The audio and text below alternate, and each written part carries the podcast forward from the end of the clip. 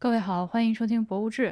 我们今天这期节目呢，是一期比想象的来的更早一些的 重拾录音。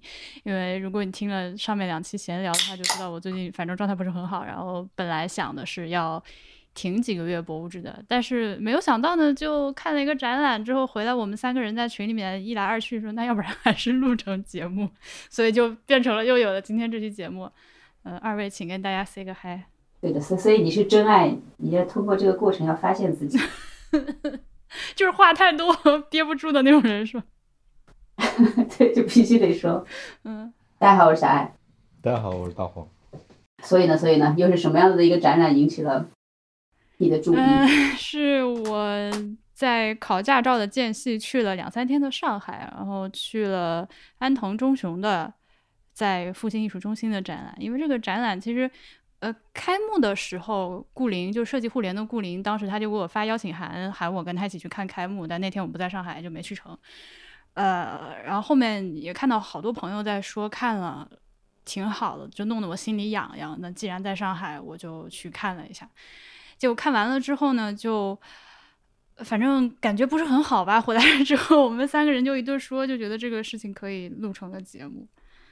首先，这个展览它是安藤忠雄的一个算是比较大型的一个回顾展览了，而且它之前已经展了三站，它是一个世界巡回展览。上海复兴艺术中心这个属于是第四站。那其实他在日本首展的时候，艾总看了是吧？哦，是的，是的。其实我就是因为我之前不是写过头大佛的通讯嘛，其实就是因为看了安藤忠雄的这个展我才去的。然后我今天又把我之前写的通讯拿出来看了一下，发现我确实。对那个展还是写的挺好，提了几笔，他没有写，提了几笔。所以你你说你看完《藤忠雄》之后的感觉没有那么好，然后包括你中途就已经累到不行的这个事情，呃，我我是非常赞同的。对，但是我觉得有很多细节的东西，我们是可以再聊聊的。要不，然后要不你先跟大家说一下他在日本的展览是个啥情况吧？虽然已经过去了，但是可以小小回顾一下。嗯，行，因为我是其实说实话，真的忘的都差不多了。两千一七年吧，对，嗯，是安藤忠雄的一个，就我们刚刚说他是回顾展嘛，其实形式上确实是有点回顾展，就是把他之前的做的好多啊，多少个项目，就是把他现在做的所有的项目都一百多个项目吧，至少，嗯，都拿出来罗列了一下，嗯，但是呢，就是安藤忠雄之前自己讲过，他说就是到了他们这个年龄，对吧？就基本上做展做这么大的，基本上都叫回顾展了。但是他呃特地安排策展团队不要把他的展叫成回顾展，因为他觉得嗯老子还年轻的很，老子还要激活。他对的，哎，所以你看他这次在上海在门口放了一只大青苹果嘛，然后上面写着是永远的青春安藤忠雄。然后我当时就是会心一笑，因为他确实就是之前在日本办展的时候在。呃，开头还是结束的一个他的采访视频里面，他就讲的，对他就说，我就是想要永葆青春，我觉得我还可以再干，所以我把这个展命名为挑战，人生就是一个不断的挑战，对，所以他这个展叫安藤忠雄挑战。其实我就是因为前前后后看了他很多出镜的东西，我就觉得这个老头还蛮搞笑，就还蛮好玩的，就是很轻，就突然就变得很平易近人那种感觉。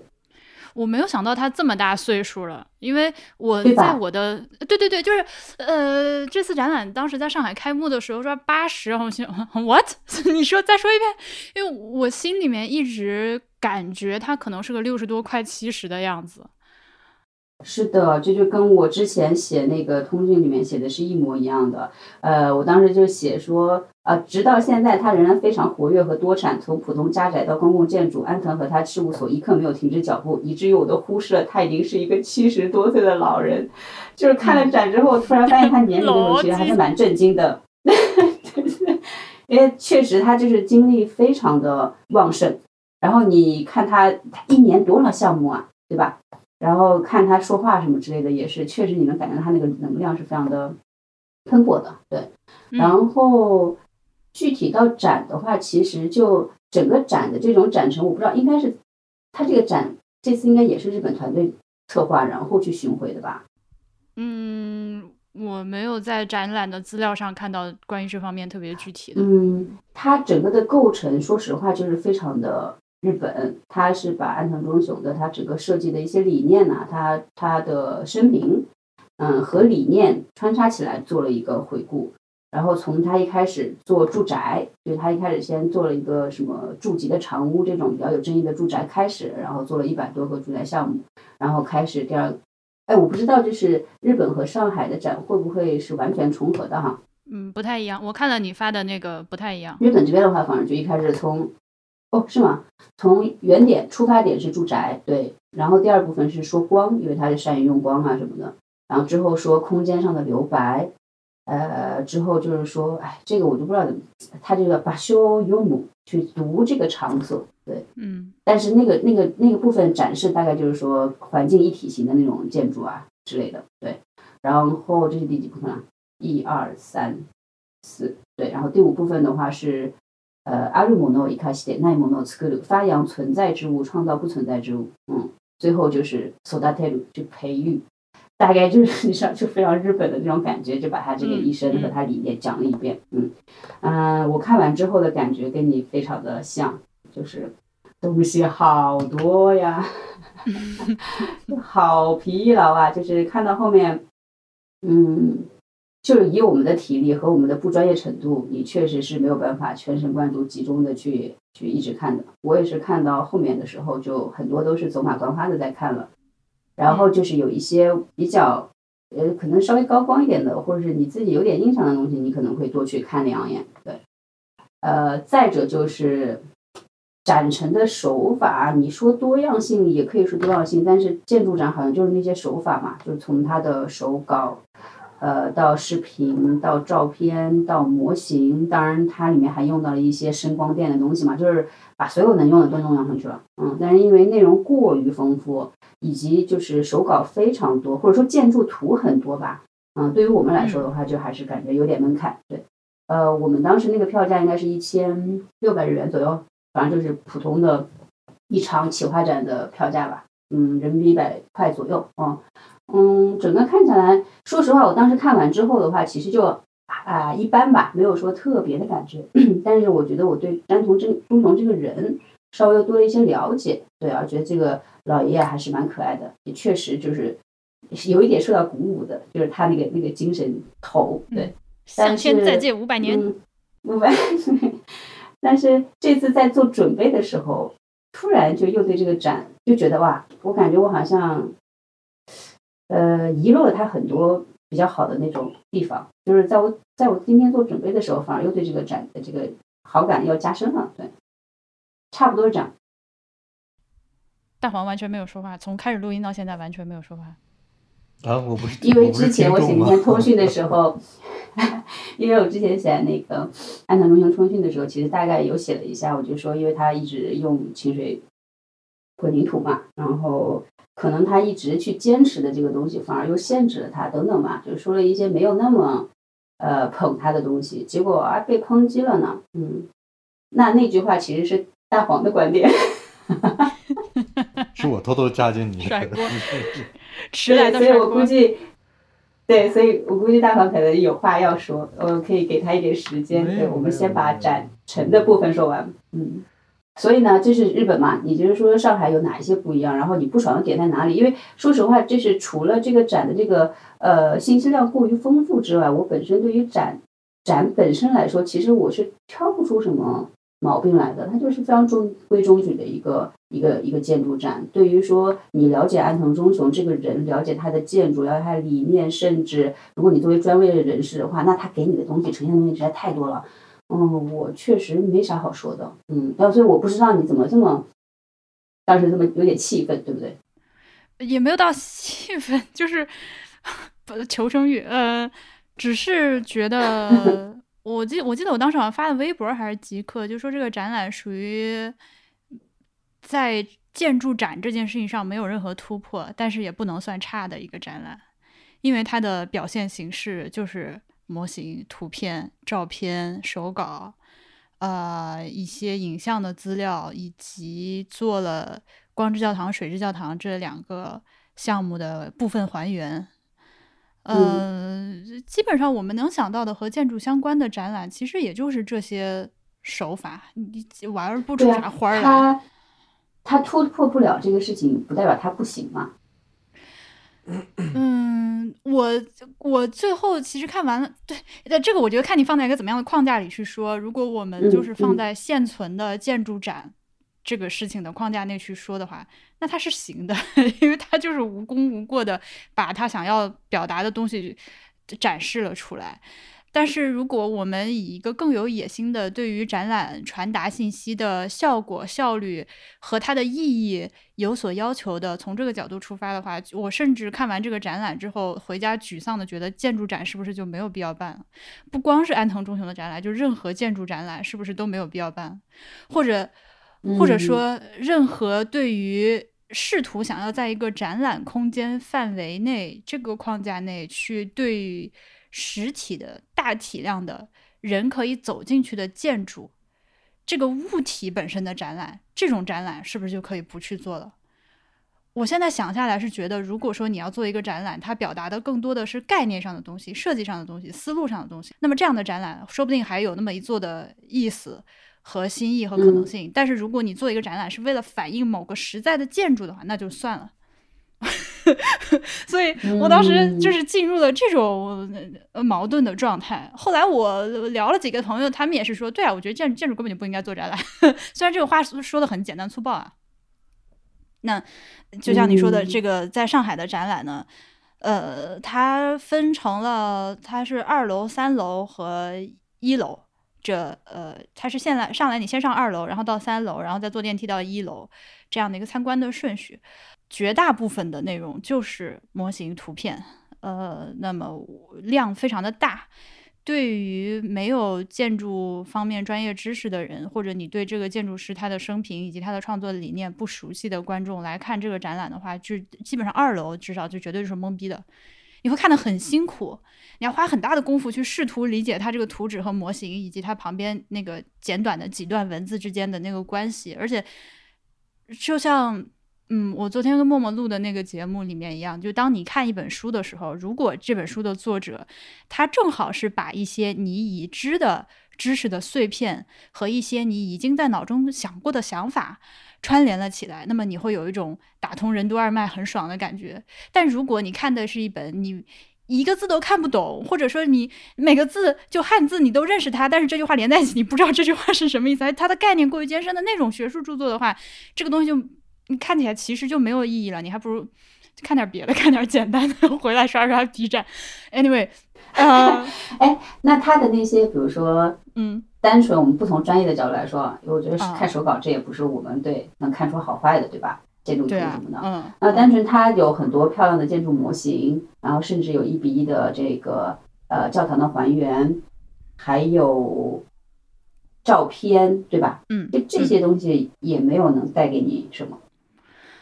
不太能，主要是因为还原的效果的关系。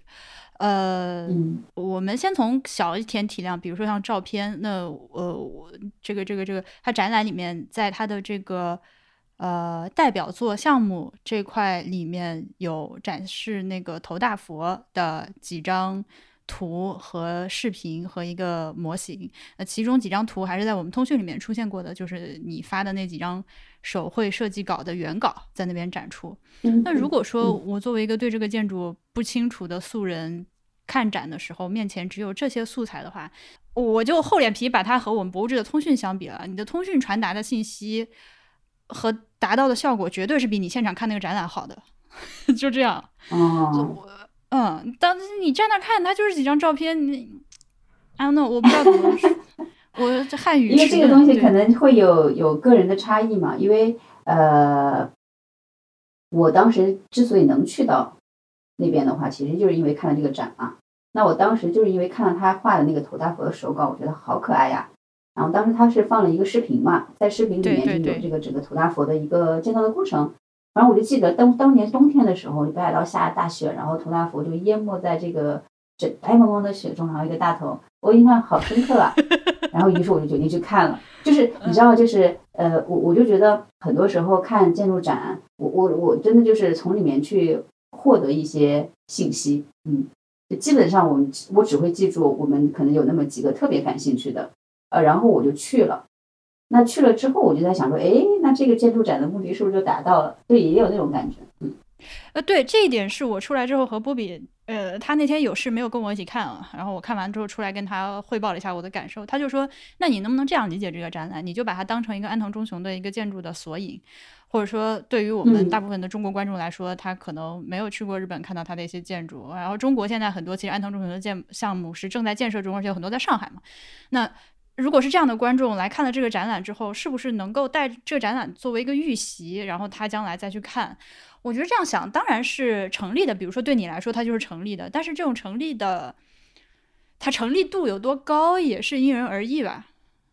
呃，我扯远了，我再拐回来。你刚那个问题就是，呃，除了呃图片的话，模型，模型是一个，我觉得同样是，如果没有经过建筑专业训练的人，你光看模型，其实也跟看图 区别可能不太大，就是它太小了，然后你很难作为一个呃素人去还原空间的，尤其是空间内部的感觉。我想啊，所以它可能只只只是一个比较精美的工艺品。确实，就是你只能觉得它是个精美的工艺品，但是你感受不到那种某种冲。就是我我我想了一下，就是建筑展之所以不同于绘画或者是雕塑，就是我们看的其他的那些艺术展的一个很大的原因，就是你刚刚我们说的第一点，就是它有一个空间和题材的限制嘛，对吧？就是它再怎么表现，你永远不可能看到那个原作，对吧？对，呃展示的是一个代替物。对对，就是我们一开始其实最就最看不上的 代替物，而且就是你是有一种管中窥豹的感觉嘛，因为它只能给你一部分，嗯，所以你刚刚说这是一个悖论，对吗？我我确实我觉得存在这个悖论，嗯，而我觉得学界中对于说建筑展览，他们从专业上也他们认为这也是一个悖论，就这个这个东西很难，对。然后但是呢，就是嗯，比如说像绘画还有雕塑，我感觉它是不是？首要表达的其实是一个美，或者是是一个观念，就是它的一个观念的东西，对吧？是最直接的，是给你传达这样的一个东西。但是建筑这个东西，它首要的意义可能是机能，就是它作为建筑，它有一个作用，是一个很现实的东西。然后在这个上面才会有美啊，或者是一些理念。那所以对于普通人来说的话，他看一个建筑的时候，他就可能第一反应不会是像看到绘画或者雕塑那样觉得哇。它好像对我有这种美的这种冲击，所以这个建筑如果你不实际去看，你不去使用、实际使用的话，你可能就很难体会建筑本身。这个是我觉得，对吧？这现在建筑展难的地方。哎，我们现在开启了好几个话头，我的脑中有一些混乱，我在想？先先接住你哪一点？先说哪一个？呃，这样，首先是首先是你刚刚说到建筑的实用机能这一点，其实这一点是好，反而是好做展览的。一个例子就是最近我不是去了闵行博物馆，他做了一个上海百年建筑重光的一个老上海建筑的翻新展嘛。那个展览里面花了很大的篇幅去介绍这个旧建筑翻新使用的工艺，就是实实在在的工艺。那已经不是设计师，已经不是建筑师。呃，不，怎么这么说呢？不是我们平常人想到建筑设计师他做的工作了，而是可能是工程师和工人的工作了。那个东西拿来做展览是非常有意思的，呃，因为你没有太多概念上的，它实打实的这个螺丝应该怎么拧，你去看这个展览，你就觉得能学到很多东西。他得跟你说嘛。啊，对对对。那另外一个话头呢，是刚刚其实你上一个问题还没有回答完，对不起。就是除了我刚说的模型和绘画之外，他这次不是复原了两个呃部分复原了他的光之教堂和水之教堂吗？那光之教堂是在那个展览的二层，他把那个礼拜厅的部分一比一的复原了出来。在人少的时候，呃，你说？呃，不对，我是赞同你，日本也是这样子的。哦，就它也是一个简化版的光之教堂。哎，对对对，呃，就是它它的体体体积是一样大的，但是它在细节上做了一些精简，它把它最主要的那个元素复原了。嗯，呃，而且也没有，就肯定不能把周边的一些附属的建筑以及这个建筑的整体还原出来，它只是把那个礼拜堂的那个盒儿给还原出来了。其实。我觉得效果还不错，就这个部分还不错，尤其是如果你自动屏蔽周围这个嘈杂的参观者的声音的话，因为它 的确它里面完全 是它里面完全没有打灯，就 which is the point 嘛，对，它要的就是从那个外面复兴艺术中心那个落地窗外面，呃，透过这个十字架的缝隙洒进来的这点光线，所以其实这个地方的氛围感还是不错的。呃，但是呢，那我能插一个啊、嗯，你说，能插一个小小的点，因为我看那个的时候，其实我印象也是很深的。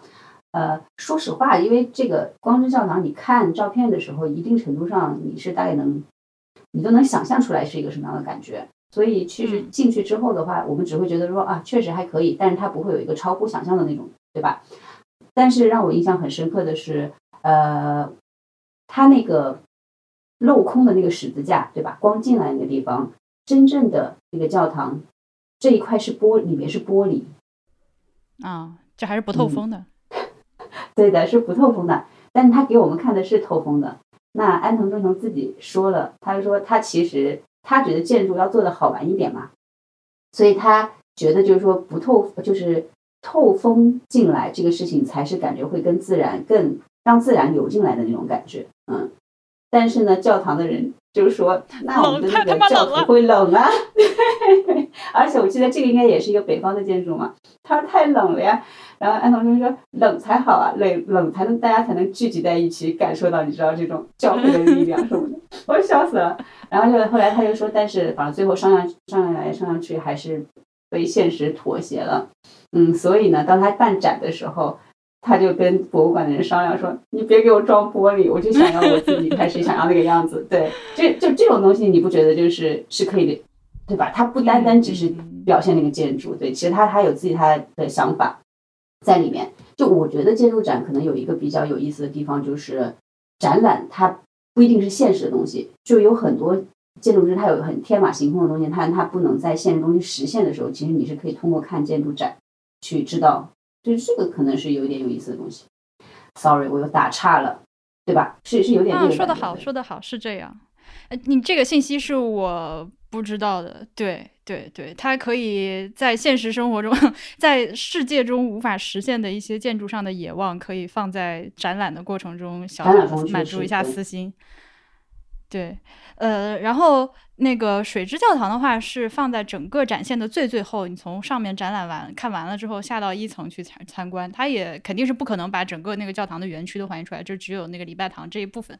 但水之教堂就，首先光之教堂和水之教堂，你去过实地吗我没有，？OK，那就不说了。呃，那水之教堂它是，呃，看照片的话，好像是原作就是一个露天的礼拜堂，它面向十字架的那一块是敞开的，然后有一个很大的十字架，它立在一片平静的无边的水池中，嗯，就是面对这个自然中的水上水中的十字架去去进行宗教活动。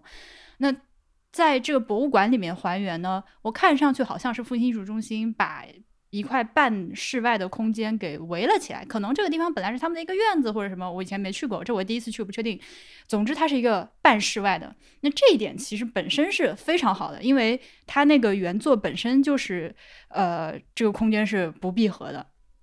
但是呢，它就你要它也就是弄巧成拙，或者说是，或者说实在是条件限制，它在那个十字架的背面有一个两三米高的一个矮墙，然后这个矮墙上是喷绘了一个日本冬季的雪景，我猜想应该就是这个水之教堂远景原址的那对，它个雪景也是在。北海道吧？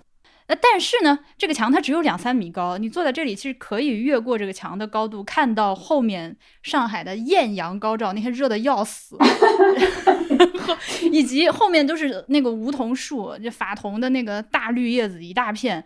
而且那天我是一个周六去的，外面就是复兴艺术中心旁边那个街道上有一个。呃，展览活动嘛，一个展览会之类的东西，超级的响，在放那个动次大次的音乐，我在这里插入一段给大家听一下。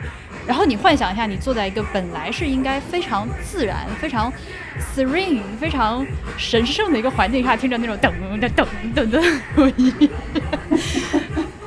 我觉得那那我觉得这个事情是策展那边没想好，因为它也可以放五月的，它也可以放五月的北北海道嘛，就是放就绿色的、绿色的树啊，蓝天就可以了，非要放一个雪景，对吧？是有点奇怪，但是也确实有一点呃神奇的渐离感，所以我其实不是 特别 确定这个地方我到底是喜欢还是不喜欢。我当时觉得非常的有趣，我觉得非常的有趣，我在里面玩了好一会儿。对，因为这个事情太搞笑了。总之，反正他我他本来应该有的那种神圣肃穆的感觉是彻底没得了，呃，有的的是一些奇怪的观察。对，哦，这个终于把刚的话头封上了，嗯。好的，就是说它里面已经用到这么多的形式，其实也也就达到的效果也就仅此而已。对，然后那我们就返回来说，所以到底建筑展 怎么做才能是一个好的建筑展吧？你根本就感觉这个事情这道题很没有出路。啊，沉默的大黄是不是这个时候该出场了？听众听众被 Q 了，他应该一直在那里拧大腿，就在想说你们俩在说啥？哎，建筑展是不是外行就是看热闹，内行看门道的一个事情？你讲讲你作为内行你在看什么嘛？嗯，就是那天婉莹问我说，我印象中有没有比较好的建筑展嘛？然后我的回答是，我觉得我看过的建筑展都挺好。呃，气人。对，但是我我的我的好指的不是说我觉得这个展览本身呃思路设计的好，或者它的表达的内容好。我的好真的是从一个从业者本身，我能够从他无论他给我提供什么信息，就无论他是图纸、模型，还是草图，还是各种各样的照片呀，无论他给我提供什么，我都能从里面获得一些东西。所以我是从这个角度，我觉得，哎，每个建筑展都挺好的。但是这肯定不是一个普通参观者的角度。所以你要让我站在普通参观者的角度去看，我去思考我之前有没有遇到过好的建筑展，好像就就没有了，就没有任何一个建筑展是我觉得，哎，这个建筑展办的还真的挺不错的。所以这是一个矛盾的点。这个矛盾点让我想一个，在想一个什么问题呢？就是建筑展究竟在展什么？它它的目的究竟是什么？对，对对，因为因为当时大黄在群里面说了一句说，其实我也不懂你们素人在看建筑展到底在看什么。对对，我也不知道，就是。但是你知道，你说这个事情让我想起来一个非常重要的事情，就是当时安藤忠雄在日本的那个展的时候，是他自己亲自下场做的解说，就是你要租解说器的话，是他在里面讲话。然后他是他就表达自己的一些想法嘛。最后其实他当当时他说了耶，他说现代人还会愿意看建筑展吗？会有人啊，真的会有人想看建筑展吗？他其实他是提起了这样的一个话题，就是他有表达自己的这个疑问和担忧。所以我印象蛮哦，对，有那种感觉。因为你看啊，我基本上一个标准的建筑展，就是像安藤忠雄的这个展，就像刚才婉莹说的，他提供草图，他提供比较正式的图纸。呃，提供这个建筑的模型，而且模型一会儿我们再说模型的问题。提供模型，再提供建成的项目的照片，还有一些影像资料什么的，这是个标准的建筑展。那么我们看看它提供的这些东西是什么呢？就是它是个信息的罗列吗？就是告诉你跟这个建筑相关的资料都是什么？还是说它是建筑师本身那种自恋，觉得？我的草图也很重要，我的模型也很重要，我的什么都很重要，都给你们看。然后这是我的工作内容，他是为了这个目的吗？还是说，他是为了让在那个展览的场地的有限的那个空间里面，给你这些信息，能让你通过自己脑中的想象，还原出这个建筑本身是什么样的，让你有一个看每个人的想象能力以及空间构构建能力，让每个人都获得一个不同的实体的。那个就自己脑中形成一个三 D 画面，有这种还原建筑的这个本身的一个一个感受吗？就它的目的究竟是什么？我其实是搞不太懂的。因为很显然，你如果说喜欢一个建筑或者对一个建筑感兴趣的话，最好的办法就是到那个地方去，进到那个建筑里面，或者只是在外面看看也好，这就是。呃，一个建筑的存在的意义，那要要办展览，要展示的究竟是什么呢？就，而且安藤这个展览有一个，就有一就也不是也不能说是只是安藤这个展览了，就是很多建筑展览，就像我说的，它展示内容还是有很多我看不懂的地方，我看不懂，呃，这段先剪掉，一会儿我再说这个事儿，你们两个先反馈一下。呃，对你刚说的这个到底是在展什么的问题？这个其实，呃，就是我最开始录的时候，我说是不是以呃，给你展示实际建筑为目的的这种展览就可以不存在了。呃，我当时一边说一边心里想到的是，我也不知道是去年还是前年了，在深圳的设计互联看了一个北京重建筑的展览，呃，是我能够回想起来的这两年看的和建筑相关的展览里面，我觉得做的最喜欢的一个，是因为在那个展览里面，嗯，它首先这个展览的体量很小。然后，这个建筑事务所在展览中呈现的项目也都很小，呃，它是一些比如说呃四合院或者是北京那种胡同大杂院那种民宅改造，把一个原来非常不好用的房子通过比较轻盈的方式给它进行一些小体量的改造，以及他们这个建筑事务所设计了一些呃三轮车。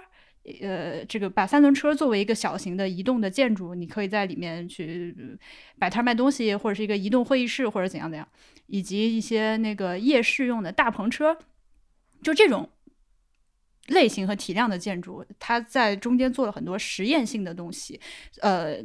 最后在展览中，通过虽然也是呃很多图片和模型，但是由于它的量 somehow 更轻盈一些，而且它表达的东西是一个和平常我们看的这种大师建筑回顾展啊之类这种野望 的程度不太相同的一个展览，反而你能看出看嗯怎么说，重重新整理一下这个意思，它和我们平常看的这些大师展览，呃。的那种厚重程度完全不能相比，所以反而在这个建筑展览中，你能得到很多新的信息，能够开拓思路。作为一个素人，也能通过参观这个展览去获得一些当我们思考建筑这个话题的时候的一些以前没有想过的思路。那我觉得这个展览是我能想起来这两年做的比较好的。对你说这个的话，我就想起来。那个展没有看过，因为我之前就是问我几个日本的朋友，我说大家有没有看过比较有意思的、印象深刻的呃建筑展？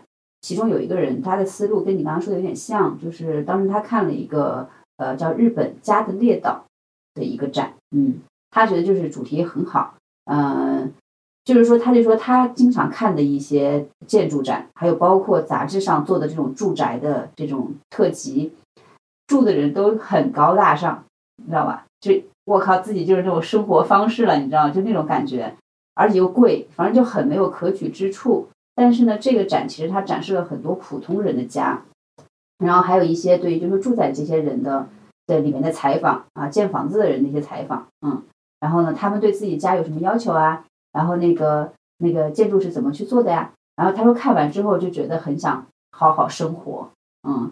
真的是说，普通人对于这个什么的艺术需求还好也好，对，就是这种机能的需求也好，就有了一个认识，就感觉上应该跟你说的那个是是相同的思路吧。嗯，你看啊，爱将你说的这个就很，其实之前我们在聊其他聊建筑展相关的话题的时候，也也说过，我我记得我说过一个事儿，就是其实你看这些建筑展，跟你翻书差不多感受。嗯，是的，其实刚被你讲完之后，我就觉得有点。这意思了，就如果只是信息的话，其实我就是可以看画册。你像如果两本书放在这儿，一本对一本叫做安藤忠雄的建筑作品的回顾，跟这个展览内容完全一样。就这个回顾这本书很厚摆在这儿，和一本呃小艾老师刚才说的那个展览的一个书，就是讲述每一个人普通人的生活的一本书，呃以家以每个家庭为单位的一个单元一个单元的。这两本书放在你面前，你会去翻哪本？嗯，家的列岛吧。然后婉莹刚才说了一个词特别好，对，婉婉莹刚才说了一个词特别好，叫厚重。就这是我刚我我我刚才提到那个模型的时候想说的一件事儿，就是你看安藤忠雄这个展览的模型，全都是那种特别精致。然后建筑做好了之后，找一个模型公司说一定要把这个做的多好看。然后我的混凝土要做成什么样，那周围的那些其他的房子要做成什么样，要精细到什么程度，水面要怎么表现，然后最后拿个玻璃罩子罩上。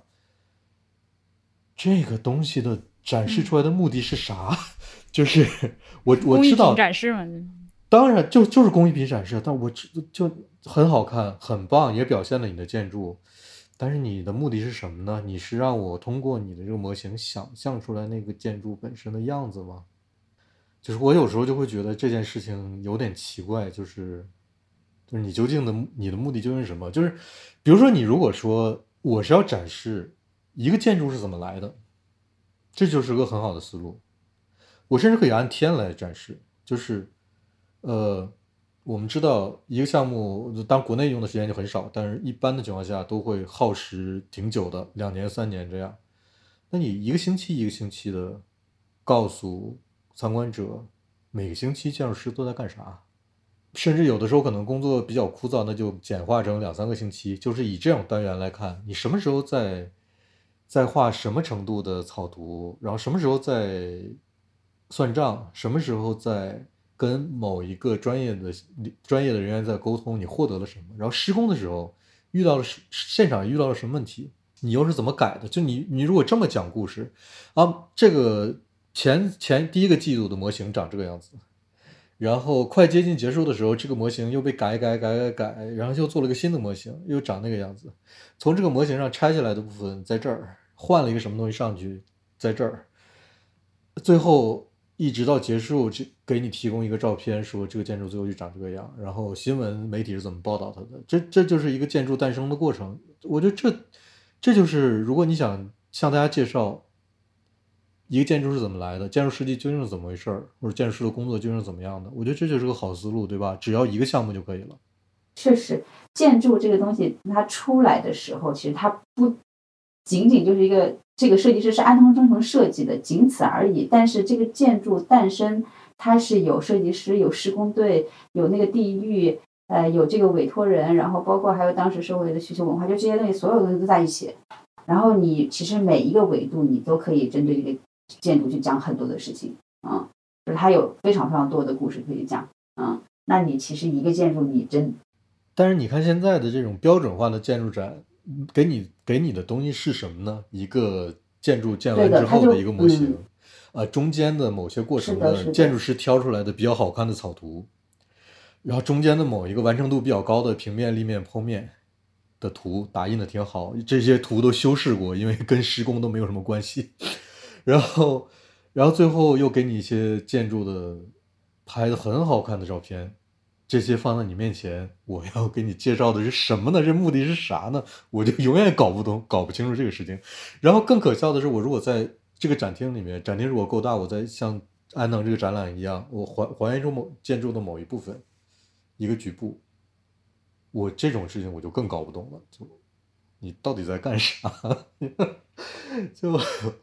我觉得我我我体验过的唯一一个在展览里面还原一个建筑局部，让我觉得这件事儿做的是有道理的，是呃法国巴黎的建筑博物馆，那个具体反正就是东京宫斜对面的一个建筑博物馆，一个它是两个呃弧形的对称的宫殿中间的其中的一侧。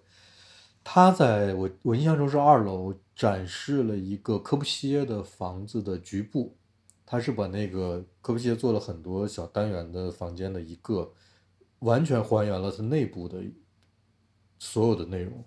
我觉得它的意义在哪儿呢？就是你首先你进到这个小房间里后，你和在建筑现场进到这个房间里，是那个里面的东西是没区别的，除了窗窗户外面的东西不一样之外。但是它的目的是为了给你展示，科布西耶是怎么设计这些家具的尺度，怎么样把人像一个机器一样安排在这个房间里面。你怎么样？你会发现，你抬手就是柜子的门儿，呃，把手拿下去是下面柜下面的柜子的门，然后你转身是一个什么空间？它它把空间计算到你没有任何多余的。就没有任何空间是浪费的，但你在里面又能够以这样的方式来生活，就是你像被嵌入到一个空间里的机器的一部分，你的每一个转身动作、起落躺都是被安排的井井有条的。除此之外，没有任何一个多余的空间，它能让你体会到这种感受。然后你在里面会思考：我想不想这样生活？还是我想要一个不要这么给我安排的这么这么。井井有条，严丝合缝，让我的空间里面没有这么多功能性，让我的空间，让我的生活空间再自由一点、大一点，或者是或者是更小、更自由。你会去思考这些问题，这是唯一一个我觉得，哎，那这个是合理的。其他的我就没有见过让我觉得合理的在建筑里面做建筑的复制品的展品了。所以我刚就想说的是，通过我们这会儿掰扯这个事儿，呃，发现这个是还是有希望的，人间自有真情在。就建筑展览 不是完全没有必要存在的，只不过是在，只不过是要考虑他到底想要展什么，以及他截取建筑的某一个维度去进行展示吧。你看，我举例子啊，我举例子，我举个例子说，为什么我觉得基本上所有的建筑展来说，我都觉得挺好的。是因为，比如说我看，就我我完全说我的感受啊，就是我我说我从一般的标准建筑感里，我我作为一个从业人员，我获得了什么？就是你画草图会让我找到你的这个建筑师的有某一些思路，这个思路是，因为因为等于是说，呃，你的手脑眼是一个系统。你你每天都在用这套系统来做设计，然后你看到别人的这这个身这个东西是通过在别人的身体里是怎么样表现出来的，我会获得一些非常具体的一些想法的，呃，一些一些一些对照和对比。然后呢，我看平面图，我又会获得一些解决问题的思路。就是其实大家无论是一百年前的建筑师，还是现在的建筑师，无论是哪个国家的，差不多面临的问题都是相似的。呃，需要遵照的一些体系、规范、法规也都没有太大的区别，所以你会看到某每一个项目在这个建筑师是通过通过什么样的思路解决他遇到的这些问题呢？这些都是我能通过平力抛这种图能够获得的一些信息。然后就是如果看到模型，当然对我来说最有意义的模型是工作模型。而不是就是工作中我另外讨论问题的那些模型，你把这个模型给我拿出来，我是最有兴趣的，而且这个也能让我获得更多的想法。就包括你用什么材料做模型，你怎么来改这个模型，这个模型经过几次改动，那些痕迹在哪儿，你为什么做出这些改动，我都能获得很多很多的信息的补充。对我来说最没有用的模型就是一个精美的艺术品，就告诉我这个建筑长什么样，在什么样的环境中，然后它有多好看，怎么样。这个对我来说最没意义的，然后可能就是对这个建筑师采访，或者对跟这个建筑有关的人的采访，会获得一些信息。这些来这些东西对我来说都挺有意思的，甚至那些呃，当然你如讨论建筑建成未建成，我们可以稍稍微晚一点再说。这这这是我看一个建筑展我会获得的东西。哎，但是按你这个话说的话，就是你刚才说的那些东西，其实它如果不做成一个建筑展，它只是做成一本画册。也对你来说功能也是一样的，对呀，是啊，对啊，嗯，确实是这样，对吧？你这个信息获取量是不会因为它是不是一个现场展览而而减少的。所以反过来我就会想，这个展览存在的意义是什么呢？就你为什么要在这个一个展厅里面把这些展示给我？我有的时候看，比如说我看书，我可能更能安安静静的去处理这些信息。我在这个展厅里面看的意义在哪里呢？然后这个时候，我总是会就同时就会想嘛，那一般的参观者他不是从业人员，他从这个展厅里看到的是什么呢？我就很好奇。呃，对啊，就是就是我刚跟你说的那些，就是一些看上去画的很漂亮的图，做的很精美的模型，但是其实是。不知所云的，你你可以强迫自己说服自己，在当下，哦，我好像看懂了一点什么，但是其实你啥也没看懂，因为因为你你真的是好特殊的一个，嗯，对，因为你没有看所谓看懂，所谓 就是首先所谓的什么是所谓看，然后你普通人是没有这个所谓看懂的先决知识的，好比比如说大黄刚举那个例子，如果说你让我去听别人家的播客，去听别的播客，尤其是如果你让我看到别人剪播客时候的工程文件。他他用什么？他用什么软件啊？他快捷键是怎么样的？他挂了什么插件啊？他做了什么音频处理啊？他最后哪些选择剪掉，哪些选择保留啊？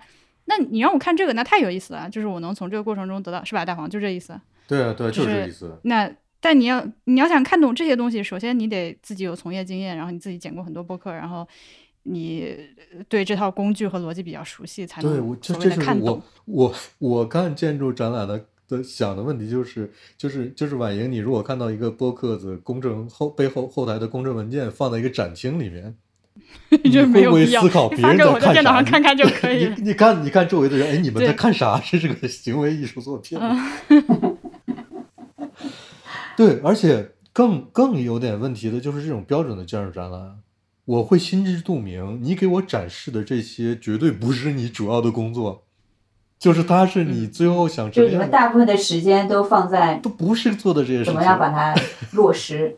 嗯，对你给你给我看到的，说白了点叫做媒体资料，就是要呈现给媒体的东西，跟。展跟展览内容是近似的。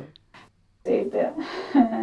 哎，所以这这突然觉涉及到另外得就好崩塌哦。这涉及到另外一个问题，就是如果有一个人突然跟我突然跟我说，或者我突然在什么节目里面看到一个人说，啊、我是一个建筑爱好者，或者我是一个建筑发烧友。比如前两天我听八分就听到梁文道梁文道说自己是建筑发烧友，对，我也听到他说这个，我心然里在想后我这个时候，，define 听到建筑发烧友，什么他妈的叫做建筑发烧友？我当时听到的时候就很想问他，你到底啥？我一听到这个词，我脑着脑袋顶上那个雷达马上就开始转，就 就一你一定要分清一件事情，就是是就是你你对建筑的兴趣在什么？你是对好的建筑感兴趣，还是对有名的建筑感兴趣，还是对建筑本身感兴趣？因为你如果真的是一个，我不知道怎么解释这个，就是你如果真的对建筑本身感兴趣，你们家门口那条街就足够你思考跟建筑有关的差不多的所有的问题，嗯嗯，因为每一个建筑都会暴露问题和建筑师的思路，无论它是不是一个你眼里面的好建筑。但是我觉得一般的说自己是建筑发烧友或者建筑爱好者的，他其实是名建筑爱好者，知名建筑发烧友。就这这个可能，你知道吧？就我我我我我很难去，呃，我很难去说这件事儿。就是就在这个角度来讲，绝大多数的呃建筑爱好者都是非常非常门外汉的，对建筑是嗯，怎么说？我我作为一个建筑师，我没办法说这个话，就是就是其实没有摸到建筑的门路在哪儿。好的，哎呀，好难呐、那所以就是说，建筑展，对啊，聊死。那建筑展示就没有必要吗？嗯，有必要，有必要嗯，就还是还是要看。哎，因为是这样子，就比如说我，因为其实说实话，说实话，我后来想了想，因为自从我看过安藤忠雄的展览之后，我确实没有什么兴趣或者勇气再去看其他的大型的那种建筑展了。就后来，包括去年，其实威严武有做，嗯，也算是一个大型的回顾展吧。嗯，我都都没想着说要去看一下，因为我也知道看完之后我是什么样子的感觉。嗯，但是我想一想，就是我现在能想起来的，比如说我在刚刚来日本的时候，一五年还是一六年初的时候，就是 Frank Gehry，就是他在日本做了一个一个展。因为其实我我当时对他对他的建筑没有什么太大的这种概念，然后我去了之后的话，首先是因为你知道他的那种建筑相比安藤忠雄来说的话，在视觉上的冲击是很大的嘛。他做的那些歪歪扭扭的啊，然后就是做很难的那些造型的东西嘛。那我当时看完之后，呃，有一个印象非常深，就是因为他一直在不断的追求他的那些曲线啊，他的那些造型，所以现存的这些建筑材料很多是没有办法满足他的需求的。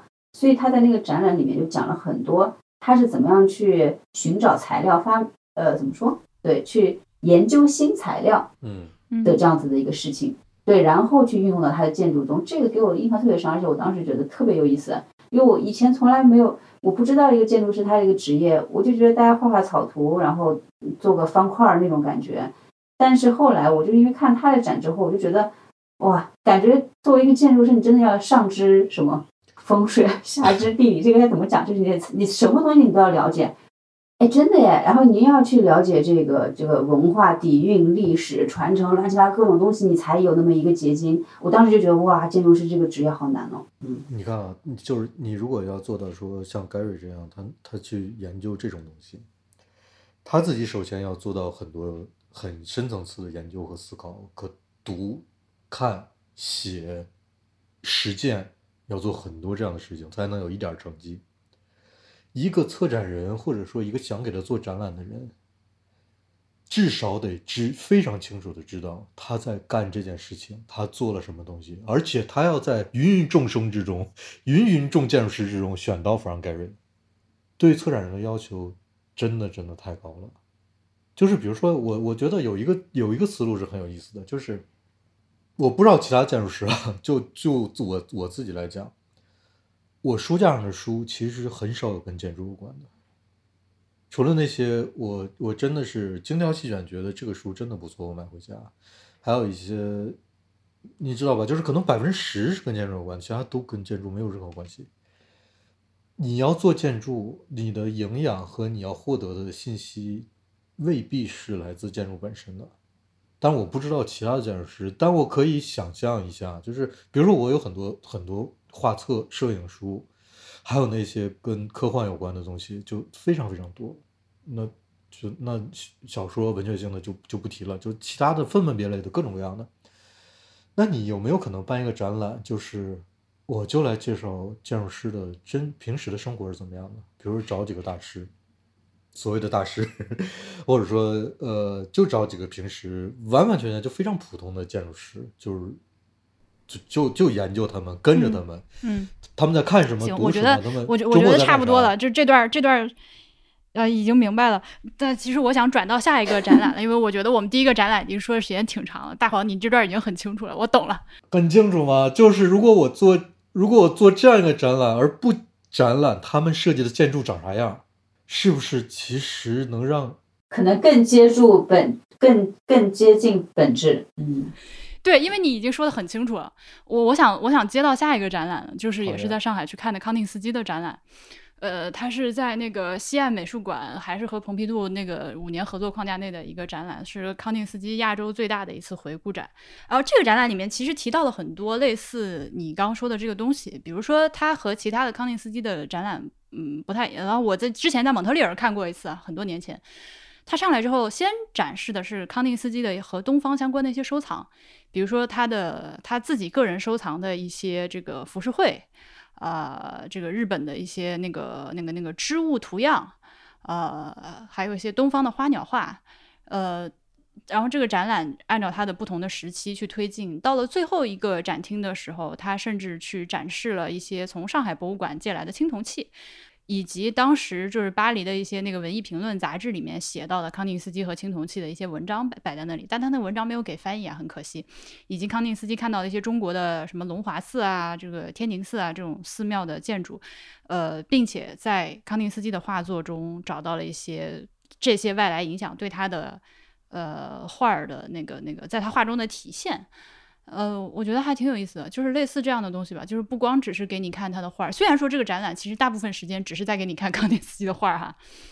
如果你呃作为一个宣称自己喜欢当代艺术，但是宣如果你作为一个宣称自己喜欢艺术，但是实际去之前不懂艺术史，也没有对康定斯基做功课的人，我向你打保票，这个展览你是看不懂的。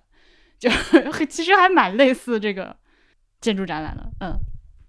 但是你在这个展览上最起码看到了康定斯基的原作。但是 是这样的，如果你不懂康定斯基到底在干啥的话，他那个画儿吧，其实没有啥好看的。真的没有啥，对我也不是吧？不是，我觉得是这样。对不起，也也可能有人觉得，也可能有人觉得很好啊。你不，你不能这么说。我在床上磕几个，但是这个东西其实就没事，因为这个东西是纯粹基于个人主观的一个一个欣赏嘛。这个其实对啊，这没有办法，你你在任何艺术作品面前，你都会出现这样的一个情况。而且他那个康定斯基，这就是康定斯基的直做的东西，就是他最终的表达的最终形式，展示给你。我觉得任何形任何对任何方式都没问题。对不起，因为呃，就关于康定斯基的展览，推荐大家去听那个阿米小酒馆，他们录了一期那个看展览的两个人的聊天。虽然录音质量不是很好，但是聊的内容质量很高，我听了之后也非常的就是有收获。呃，但是你要是让我去看康定斯基呢，就我显然不是搞艺术史的，我对他也只是非常粗浅的了解，就是一个正常的正常的 艺术爱好者的 了解水。对不起，但是。像我去看他的画，我就觉得他早期那画都是啥，中间的那些那些那些快体的图像的几何的构成的那些画，我也觉得好像就像那个阿米小酒馆那期节目里面讲的，就很多东西让我觉得是很装饰艺术的，或者是或者是很或者不是装饰艺术的，很多就是装饰画的那种东西。我这么说是不是有点太刻薄、太恶毒？没有，没有，没有，嗯，没有。对，这段我酌情剪掉。因为因为人们人们现在很难还原到说我的认知和我对艺术的理解都还原到康定斯基那个时代，再去看康定斯基的作品，我们一切只能想象和试图去理解，所以我们无法真的无法完全感受康定斯的作康定斯基的作品真的是什么一个什么。作为一个艺术先驱的这个对对。尤其是我们的认知啊，在我们从小到大已经看过这么多装饰画以后，再去看康定斯基的东西，对，对，对，对，你就觉得这和淘宝卖的艺术画，就那个五十块一张的家庭艺术装饰，就是抽象什么 ins 同款，那个到底有啥区别？哎，对啊，你如果你如果生活在一个，比如说比如说我举个例子吧，我说夸张一点，你如果生活在这样一个家庭，这个这个家庭整个就是康定斯基爱好者，他们家庭送的往外送的礼物的包装纸都用的康定斯基的画的印刷品，你你长大以后再去看康定斯基回顾展，你会觉得是一件很可怕的事情。是的，康定斯基回顾展，菊花一紧。但日本今年下半年有蒙德里安的展，其实我还蛮期待。他也是，你得去之前先看两本关于他的书，我觉得。先学习学习，嗯，对，不然的话，他那个画儿。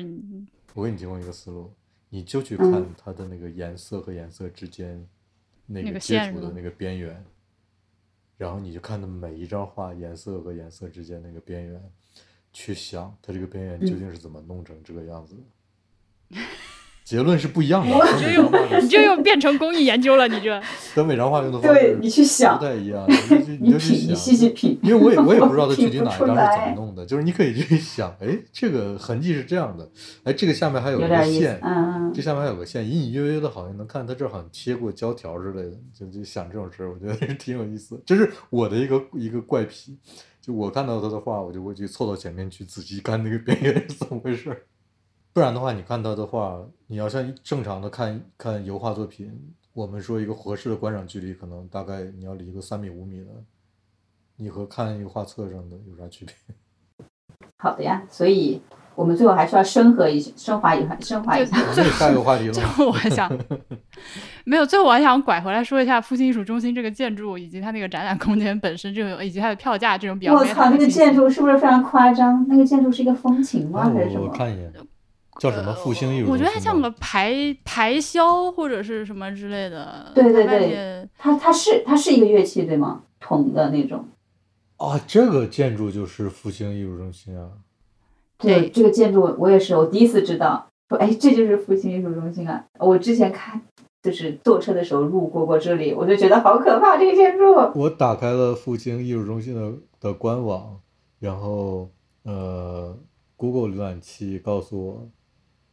你要访问的是诈骗网站？咋？这个它外面不是两圈这种排箫吗？最夸张的是它整点的时候会放音乐以及动，就它会转的啊！就是这个这个这个这这一排外立面会转是吗？对对。哇哦！对它呃一层它不是两层叠在一起嘛？就一层顺时针转，一层逆时逆时针转，然后两个呃这两层就缓慢的交叠在一起旋转，并且。会放交响乐，但是，呃，他现在复兴艺术中心排队进去的那个地方，呃，是沿着那个墙根儿排队的。我那天这个地方是早上十点钟开门的，我九点四十就到达了。我想说赶早没有人，妈的，一去外面 已经排了两三圈，就排队已经拐了，已经拐没拐弯了，知道我想哇，这么上海人这城里人真的太夸张了，对艺术的追求真的是我。哎，所以我能问一个傻一个问题吗？就是复兴艺术中心它是。在上海算是规格很高的这个艺术展馆的感觉，还好吧？我觉得如果是艺术比如说哈，就是如果有一个展，它在国立新展，对吧？嗯嗯，那肯定基本上都是一定是有一定质量保证的，是重磅展或者什么的才会才会排到那个展馆。我不知道就是上海有没有这种感觉？明白？嗯，有吧？上海就 PSA 大烟囱应该是在当代艺术这块最。至少它是最官方的一个，因为它是一个公立的艺术馆。那除了它之外，上海这个复兴艺术中心啊、浩美术馆啊、明珠美术馆啊，嗯，还蛮多的吧。喜马拉雅，就是很拿得出手的。嗯嗯嗯，这都是相对来说比较拿得出手的几个。嗯。然后我，但我想说的是，我想说的是，它那个墙根下面排队非常的吓人，因为它那个管子就从你脑袋上吊着一排过去，我特别害怕它掉下来 K 死我，就直接整个人棍穿冲穿上。我站在下面好害怕，因为它确实是吊上去的，它不是一个，you know，而且它还会动。你风如果大的话，你能看到它还在晃，所以就很害怕。进去了之后，它的展厅的交通空间非常的逼仄，它室内是没有窗，就是呃那个楼梯间是很窄的，没有窗户的，而且它贴的是从墙到地面全部是那种黑色的光面的瓷砖，嗯。从而且它层高又高嘛，所以你比如说从一层上到二层，其实你要走四折楼梯，二层到三层四折这样。呃，我是建议大家，如果去复兴艺术中心的话，你就坐电梯吧，那个楼梯走起来非常的不舒适，很很压抑。呃，展厅的空间的话，也比想象中的小很多。就这个楼，它应该是只有一小部分。拿出来做这个艺术中心，其他的一些部分还有别的。但是当你上到四层的时候，它餐厅外面有一个风景非常好的大露台，呃，它是因为是也沿着这个黄浦江的嘛，所以你看过去对面就是呃浦东的那个新区，什么三件套也在你面前，一个 panorama 的风景。如果天气好的话，真的很漂亮。然后另外我想说的是，这个地方的门票是一百二，就安藤忠雄这个展览。其实这几年我们已经看了不少这种一百块钱以上，甚至在国内也几乎接近两百块钱的展览，咱也看过几个。但是因为我最近这段时间一直在老家待着，就物价太便宜了。之后我去上海，我花一百二十块钱买张票，我当时的心理期待是你他妈最好这个展览给我做出点花来，不然我就很伤心。因为真的好贵。你这个人看。你这看展太有主观性了，我的天呐！对不起，因为就我真的觉得好贵就你看你心情，你要看，你看，你看，你要心情那一天好不好，影响你的观感；那一天你的状态好不好，累不累，影响你的观感。然后还有你现在财力怎么样？是穷，是在老家待着，在南京待着，在上海待着，又影响你的观感。你想想看，一个展览要让你满意有多难？嗯，对不起，一百二十块钱够我在老口吃一个星期的饭，好吗？真的是，你知道我一百二十块钱在日本只能吃一碗麻辣烫吗？我之前经常跟我同学说，我说我靠，我说我点点这一碗麻辣烫点了我一千五百日元，算下来一百块嘛。然后我说哇，小鹅要知道我在日本吃碗麻辣烫一百块，他把我头拧下来好吗？在德国一百块我都吃不到麻辣烫。就会觉得我给看个展一百块还可以吧？然后康定斯基的那个展览是九十块嘛？而且我那天因为呃，我最近特别早睡早起啊，就六点多醒了，在酒店吃了早饭，然后等到我这个安藤忠雄展览看到一半的时候，快十一点的时候，我真的已经饿到昏厥。你经常看展看到一半就 饿到昏厥，然后找地方找不到找不到吃的地方生气，这个展不行；找到吃的地方太贵，生气，这个展不行。妈的！我当时如果身上但凡有一点吃的喝的，就垫一下就算了。我这这就饿，然后展览又没有看完，我只好到四楼那个餐厅去，花了非常非常贵的价钱买了一个汉堡，然后我就当时小超心痛啊，然后。就怎么说呢？艺术可能真的是天然的有阶级性的，它在至少在今天我们绝大部分的情况下，在在上海这样的地方，它不属于穷人。一百二十块钱的一张门票和九十块钱一张康定斯基的门票，以及那个将近一百块钱一个的汉堡，是我这个价格，如果我告诉我妈的话，她是真的会很 心疼。一个。我我问，如果如果以你妈和我妈这样的人作为一个正常的消费基准线来考来衡量的话，这些东西太贵了，脱离群众。对我看我看完了之后，那天是很这个感觉尤其强烈，因为我刚从就一下子从老河口到上海了，你知道，就就已经从比从南京到上海的这个这个这个城 城市的这个跃跃迁的感觉要强烈很多很多。唉，但是又说实话。比如说，小鹅和你妈妈，他们是不会想要去看安藤忠雄的，你知道吧？就是你的 你的精神追求和你和你的这个你要付出的这个钱，它是匹配的嘛？我觉得，嗯，是的啦。我只是怎么说呢？我只是在节目里面跟大家汇报一下我的主观感受吧，真实的主观感受。我主观感受就是觉得这玩意儿太贵了。是的，是的，我但我知道你在说什么，嗯。我我之前知道这个这个就是复兴艺术中心这个房子，但是我不知道这个就是复兴艺术中心，以及我不知道展览就在这个建筑里面。这个建筑师就是那个英国人，他是设计那个世博会英国馆那个刺猬的那个人，嗯嗯嗯，那蒲公英的那个，就满满身是刺儿的那个。对，然后还有纽约呃那什么广场是时代广场吗？他那个那有个那有个大特别复杂的大楼梯，嗯，马上要拆了那个东西，呃，叫什么叫 the the vessel，the vessel vessel，嗯是那个是同一个建筑师，就是我我为什么对这个项目有印象呢？就是一个就是 好贵，就真的很贵。再一个就是他呃已经把建筑，他在走另外一个方向，一个非常特殊的方向，就是你像婉莹说的，它表面的那些排箫是可以随着音乐一直在动一直在动的嘛。要实现他为了实现这件事情，他他这个建筑的屋顶他做了，你看到你会觉得屋顶很重，实际上是因为它里面有非常多的设备。他已经他差不多相当等于把一个，嗯，用个通俗点儿比喻，他把一个音乐盒做成建筑那么大的尺寸。嗯，嗯哼，呃，他他可能就是像一个巨人手里的玩具，突然放在一个人类的世界里一样，它是一个另外的思路。我还是对这个思路有保留意见，因为，因为，因为怎么说呢？就是现在有很多，其实有很多很多其他的，比如说绿植，有很多绿植是在走这个思路的，就是他们给建筑表面通电，因为因为绿植如果在建筑表面做一些绿植的尝试的话，它是很难保证那个，比如浇水啊，比如那个呃阳光和植物的这些关系，以及土的那些呃控制啊，这这这反正乱七八糟的东西，就是有人开始尝试做说，我把绿以前因为有有很多尝试，就是非常自然的挂在建筑表面，或者在表面用一个什么样的一个多少层的材料来种植一些绿色植物，它出现了很多问题，所以人们现在在考虑，我要不要把它做成一个模块一个模块的，就有点像砖那样立在建筑表面，但是每一个都能通电。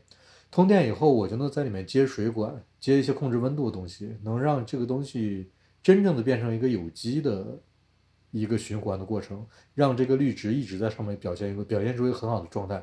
但这个就变成变到另外一件哎，我没，听懂，你就是绿植，就是你你给那些植物充电，让它保持一个好的状态。不是不是，通电的意思是说我要有设备去一直给它浇水。就我如果做这件事情，我就一定要给建筑表面通电，我要走电线，嗯就要有设备才能实现这个事情。就它和让嗯我的建筑表面的某些东西能动，呃，这些东西这两个思路放在一起，叫做在建筑表面加设备，让它变成一个电气化的一个东西，就是这个一个这是一个统一的思路。呃，很难说这个思路，就是我很难说这个思路会走向什么方向，就就反正就是就就它是这么一个方向的东西，所以我我对这个建筑当时印象还是很深的，就是它做了很多牺牲，比如说它会造成人们感受上的一个奇怪的一个感受，就是我这个庞然大物它是会动的，以及它为了现在为了实现这个，它做了一个非常非常重的屋顶，就这都会给一个给人一些我觉得不是一个我们惯常的对建筑的理解，呃，哎，我觉得像你刚才提起的那些东西，都可以做一个小建筑展了。是呀，但是你如果想去，你想要求一个策展人能够把这个思路理清楚，其实是对策展人的要求是很高的。就是我不知道，就不是那么容易。就你你做这种标准化的，其实任何展览，你想把它真正的做好，都是这样的，要求策展人对这个专业本身很了解，才能深入浅出嘛，对吧？嗯对，对的，对而且我我不能理解为什么要往钢筋水泥里插树这个事情。哦，最近上海不是新开了一个那个那个让让让完了，他叫让啥？就就那个人，就那长得很像外星人那个法国人叫让努维让尔吗？让努维尔让努维尔，让努维尔那个长得很像外，长得很像外国人，一个长得很像外国人的法国人。啊，我想说长得很像外星人，对不起。啊，外星人长得很像外星人。结果我们俩还答，结果我们还答对了。那个那个项目你俩看到照片了吗？我还没去实体看过，但它就是一个红红的，据说是对上海里弄的一个致敬，然后上面挂满了大花。是那个红房子对，好像叫 The Roof 还是叫啥？是那个红房子，然后然后有一个有一个有一个垂直的一个天井，两边都是有好多。对对对对对对对对，就超红的，整个就是红色的。啊，咋了？啊，老爷子疯了吗？你为什么叹气？对，我说完了，因为我还没有去过。但是我觉得我看了有很多照片嘛，因为我们有不少群友都发了图。我觉得还真的不能单纯的用一句丑就把它说过去，它还是有，它还是挺有意思的，还是很值得研究一下的。我觉得这个项目，我我我单纯的就是觉得红色应该慎用，就单纯从生生物角度要慎用这个。看着心慌还是咋？就是让人暴躁，就在里面安静不下来，就就就，因为他是那个吧，他是做的，他是做了一个商业地产的项目吧，它是面向外面马路的立面是米色的，好还是灰色的？但是那个建筑内部的那个露天的空间全部都是这种砖红色的。你如果整天都待在这个通道里的一个房子里面。然后外面整天无论阳光天气怎么样变化，阴晴云雨，外面整个通道都是红色的，你烦不烦躁？我会很烦躁，我觉得，对吧？所以很多基本上我们能看到的建筑颜色有一个差不多固定的一个，是在一个固定的区间里面的，它是有道理的，它有道理的，这个是让人舒适的一个颜色范围。呃，你如果用一些跳跃的颜色，或者一些嗯明显超出我们的经验的颜色的话，它一定要有道理。你你我我我我看到这个房子，我我第一反应就是在想，这红色是为什么？为什么要用这个？哦，我看那些介绍文章上说的是致敬上海那个老的里弄的那个红色的砖。你如果是这这样的一个理由的话。你去想想，你之前我们三十分钟之前谈的和弗兰盖瑞在做那件事情，他简直就是一个是小学生做的，嗯，一个是博士生做的，好吗？你这个理由也太 哎，我跟你说，这种时候你永远都能甩出一张建筑师必杀的这个那个防身牌，就是甲方要求的。这个，所以所以建筑这个事情还真不是，这确实地产商要求给我搞得红火一点，对，红要大气。因为，因为你，你如果说把建筑师的每天的工作压缩、压缩、压缩、压缩、压缩到最底层，你会发现每天都在算账，做的每一个决定都在算账，全都在算账，就是衡量各种我如何取舍、成本、代价，呃，是否同意，然后其中还要加上我想干嘛，我的目的是啥，什么在我看来是好。这个不一定要剪进去啊，所以你刚刚讲这个，让我又想起来，就是那个安藤忠雄长他之前做的第一个住宅叫什么筑吉的长屋，就是也是他清水混合土的那个造型的那个房子。但是那个事情为什么就让他一战成名呢？就是他在这个那个那个小房子其实不大，然后呢，他想在中间做一个中庭，然后显得好像就是让这个规格呃就逼格高一点。但是他的那个中庭呢是完全，他就是为了让业主吃苦。那个中庭是完全镂空的，然后他由于是中庭嘛，他把这个房子就隔成了两半。然后那业主呢，每次就是要从这个房间去到，比如说厕所在另一边，他们要去到厕所的时候，就要经过这个中庭，然后刮风下雨，是？就是他那个房子，你走出去的时候都是是要不就是漏雨，要不漏风，就是要不就是就是那样的一个感觉。然后所以当时大家都说。就非常不能理解安藤忠雄为什么要这么设计，但安藤忠雄就是觉得说，我就是要把这个自然，就又跟刚才那个光之教堂差不多，他又就是要把这个自然的东西弄进来，我就让它循环起来，让它动起来。你说他就有这个设计师的倔强吧？然后呢，业主一开始也是跟他讲啊，你这个很冷哎，说大哥真的很冷啊，出去上个厕所好冷啊。安藤忠雄说你可以多穿一件衣服，但是他穿一件还是很冷，他说你可以再多穿一件衣服。然后说到最后的时候，把安藤忠雄说急了，他说。我们也没有预算，你也没有预算，这搞不了，就这样吧，好吗？笑死！操，大概这就是对设计师的生活。哎，但我我想问你们俩，如果将来能给自己建自宅的话，愿意有这样的一个天井吗？或者说不愿意，我只需要不不一定非得是像安藤这样啊，OK，只需要我只追求舒适，谢谢。因为安藤说了，他我而且我记得很多设计师其实他们都说过，他们说一个住宅它追求的并不全是舒适，就是舒适不是最最嗯对啊，不是全那个此处推荐大家去读大黄之前写的一篇，我觉得蛮不错的通讯啊、我觉得很不错的通讯，就是什么个人生活的过度舒适这件事情嘛，好像是某一期的东京日课。哦对对对对，你看建筑师就会有这种想法，吹你妈的好吗？我就要舒适。舒适了，我就会我就会我就会紧张，是吧？哎，怎么这么舒适？是不是有问题？为啥？就又不是你住，你就把你自己一个不舒适的这种想法，什么什么流动什么的，你强加到一个对吧我？跟你说，住吉长屋在从设计角度，纯纯粹的设计角度，呃，它是有非常，呃，你不能说进步吧，就是它是一个非常特别的存在。它非常有有突破，有有突破的存在。对，但是你要说从我，你要说我愿不愿意住进去，那个立面我就进不去，就 哇，你我真的就是我我无法理解甲方如何能同意安藤最后把立面设计成这个样子，以及它里面的那些设置，就是因为我们多说一句吧，就是什么是混凝土？就混凝土是一个是一个纯粹人造的材料。我们想想，我们建筑是怎么来的？一开始人类在挖洞，对吧？在山洞里面，一开始都不挖洞了，就直接找一个洞就住进去。那后来学会了用木头、用石头，这些都是非常天然的材料。后来人们终于发发明了混凝土，然后又发明了钢筋混凝土，把混凝土和钢筋放在一起用，就变成了一个更结实的东西。这是一个纯粹的人造物，呃，它有非常强烈的人为控制的一个概念在里面。所以，像安藤如此热衷于使用混凝土和混凝土本身的这个这个使用的这个理念，你们要把它结合到一块儿，再去思考安藤忠雄的建筑，因为他几乎只用混凝土，而且是清水混凝土。这就说明他自己是一是有一个有非常非常明确的想和坚定的想法和意志的人。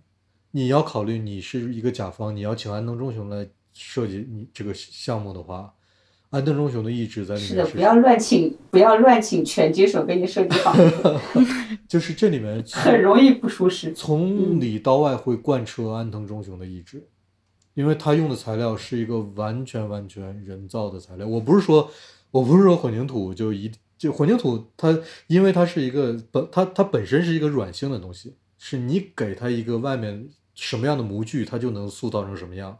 但是安藤用的都是那种直线条、直角，呃，或者说是非常，反正都是直的东西，然后角也非常锐利的，基本上很少有很圆滑的东西。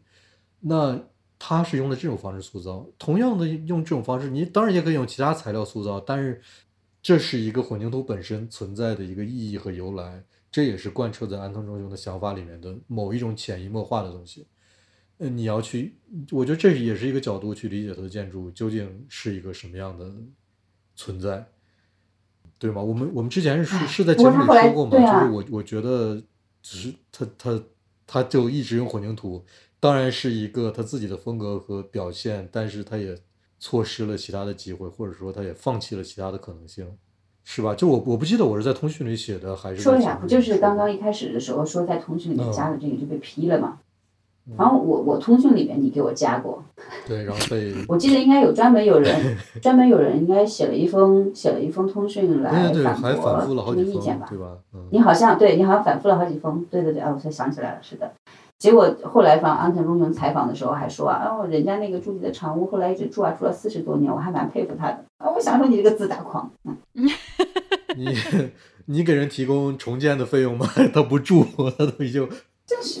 一个人一个家庭对他一辈子钱都放在这个屋这个屋子里了，你给我设计成这样，哎，真的真的 再有钱的人，其实他真的对，就是建筑这个欲，我有一个朋友，有一个巨有钱的朋友，啊，他花几亿日元买了一个地，然后找一个所谓的啊，反正就是一个还蛮嗯，找了一个名设计师吧，帮他设计了一个房子，设计的巨复杂。那那个设计师呢，可能就是也想利用这个作品吧，想要给自己最后再造一世的那种感觉，所以就设计的特别的难。结果呢，两三年了，他这个房子找不到任何一家建筑公司愿意帮他去做，然后能去，因为大部分的小的建筑公司做不了这么难的工艺，能做到这个建筑工艺的施工方呢，呃，要不就是已经被更牛逼的项目就拿走了，根本没有时间去做，对，要不呢就是把这个价钱开的巨高，你明白吧？所以就很现在就变成一个两难的地步，嗯，因为其实钱就这么多嘛，就是比如说你已经为这个房子花进去五亿了，你是不是真的再说把它弄到八亿，还是说你就降低自己的这个不用这个设计保留，去降降低你的这个也不能叫你的要求吧，设计师的要求对吧？去重新弄，还是就等着等哪一天有人可以帮你干，就特别傻逼啊！现在这件事情，嗯，有钱人的烦恼啊。得理解这样一件事情，就是你如果从头开始做建建一个建筑的话，呃，一般情况下都是很贵的。哎，但是这又比较复杂，因为我国的房价本来就很贵，对吧？但是我国内房价 又太又过贵，就就我们能买到那个房子，它的成本远远没有那么高。但是你如果自己想有块地建个房子，如果还想认真做一下设计，所有的地方都要达标，能够做到不漏墙没有问题，保温什么都非常好，又很材料也都不错，反正方方面面都做的不错的话，是一件很挺贵的事情。对啊，别想了，内装能做得好就不错了可以。想，可以想。对，所以说，所以说，所以说，所以说，大黄，如果那个你自己要给自己建房子的话，你会愿意在屋子里面放入一块自然，或者说一块这个这这这个这个半露天的地方吗？我我可能会放在屋顶。我我要是给自己建个房子，我一定会有一个特别舒服的屋顶，因为我特别喜欢看云，所以所以我的梦想就是，突然间的文艺，为了什么？对，什么情况？哎呀，真的真的，我我我太喜欢看，就是我会我如果有一个屋顶能够看到云，周围也没有什么其他遮遮盖物，我每天下午都待在那儿。你大黄，你没听，你还没听我昨天发的这期节目。我昨天发的这期节目的封面就是我拍的那个，有一天我从驾校 回来，看到天上的云，然后我就哭了的照片。那我们今天的这个突如其来的录音就录到这儿吧，朋友们，我要去吃饭了，我饿了，八点了。嗯，哎，其实其实每当了这每当到了这种要挂掉录音的时候，就突然觉得自己还有好多话要说，就很。我最后问一个问题啊，我最后问一个问题，啊、就你们两个在一个建筑展览里面，不管是什么样的，就是标准建筑展览吧，呃，看到一个已经建成的项目的各种一套东西，和一个没有建成最后流产了的一个建筑的一套东西，就是模型图纸啊、草图这些乱七八糟的，你们会觉得它们有什么区别吗？就在建成未建成这件事情上。区别肯定是有的呀，就像我刚刚讲的，我就觉得没建成的东西，其实很多时候它就蕴藏着更多的可能性和趣味性嘛，就是更有这个设计师的很多东西在里面。嗯，我我觉得要看怎么展览，就是展览给的信息是什么。如果说我们平等的去打，就是呃，不管是建成还是没建成的建筑，你给我的信息量是一致的。比如说，你都给我看手稿、图纸、模型就只和在那。个说明牌儿上那个建筑名字后面写了个括号未建成，其他都一样。嗯，就只在这个维度上进行展览，而不会更多的告诉我一个参观者，比如说这个它的最后的实景图是什么样，照片什么样，怎么运用。就如果我们抛开这个信息，只是对比这种前期的内容的话，我觉得没啥区别，对我来说。但是他告诉你未建成了，你不会有更有一个好奇心吗？你会在心里面想，他为什么没建成吗？嗯，呃我的意思就是说，我们把这个信息量限定在这个展厅内的话，我能得到的东西其实是一样的。当然会去想为什么没建成。比如说，我记得之前好像看了一个机器新的一个展览，它就有很多没有建成。他们当时那个他们那个学派叫什么派来着？叫进抽新陈代谢的，就他们的新陈代谢的那些啊人，对，搞了很多。对，搞了很多，就是只能在纸只能纸上谈兵的一些建筑，啊，有一些是属于那种你一看就知道这个东西为啥搞不出来，吧？对对对，那个叫做思路上就是这个东西不会建起来。对，但你说的那种为什么不能建出来？他想他呃，你要进行这方面的思考，你要知道更多的周边的信息，因为影响一个建筑能不能建出来的原因是非常多的。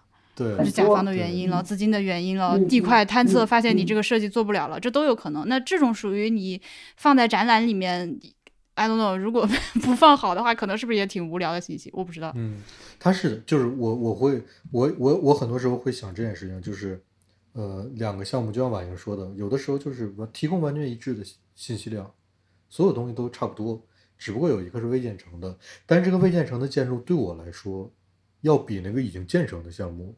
能够让我想的事情要多得多得多，但你这个就是一个心心理学的成分吧，就是你已经涉及到这个，还有专业性的，就是你已经涉及到这个程度了，什么都不错，然后看起来也完全的合适，你为什么没建成？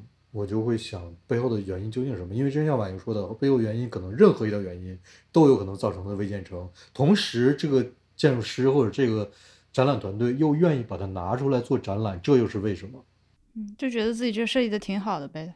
嗯，那就不知道了。就这个原因很有，也很复杂。就是，就是这个，这是建筑展览里面一个非常奇怪一点。就是有的时候，我不知道对于呃素人观众是怎么样的。就是一个没有建成的方案，会让我看到更多的东西。一个已建成的方案，你给我的信息反而就是那样的。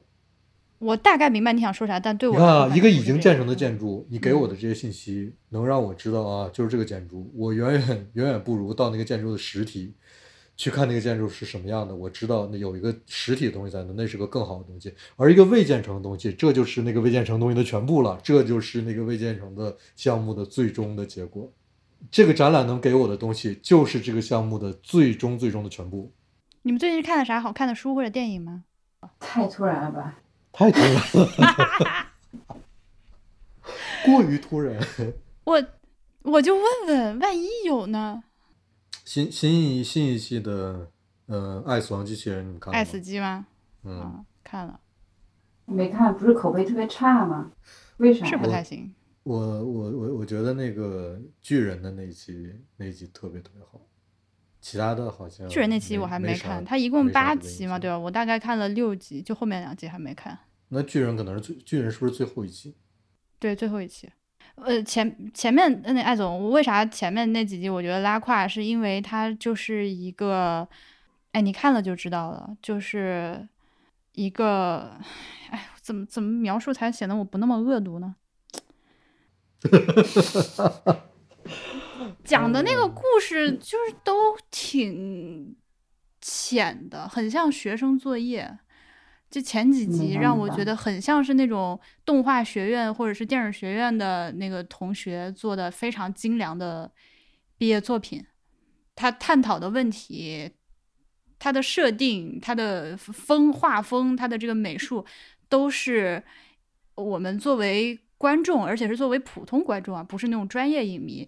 已经在很多地方看到过的，就他他的他的这个设定和他探讨的问题没有超越我们，就没有超越我们正常思路的边界。像上一届上一季的那个《爱死机》，有很多集的那个内内容，我觉得看起来是有一种我操的那 的感觉的。这季没有。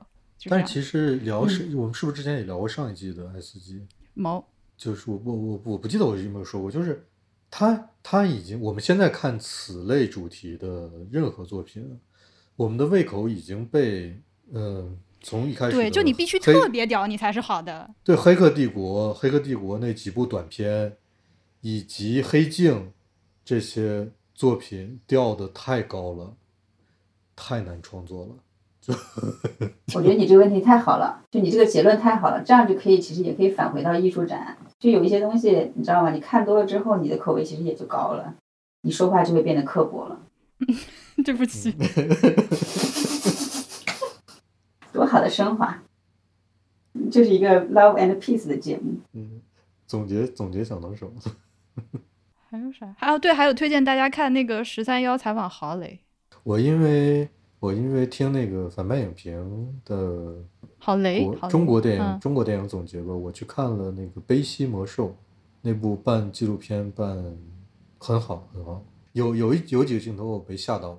那你这样讲的话，波米波米他们那个里面好好几个那个李世民游唐服和那个他后来那个讲武汉东湖的那，呃，那我现在只看了那个李世民游唐服啊，我也觉得好屌啊！就是我觉得很多东西，对吧？你就是看了这种真正有才的人拍出来的电影之后，你就真的觉得，我靠，什么钱呐、什么技术什么之类都是扯淡的。你就是有一个好的想法，然后你有一个好的 sense，你能把它表现出来，它就已经很屌了。作为电影，对，没错，嗯没错。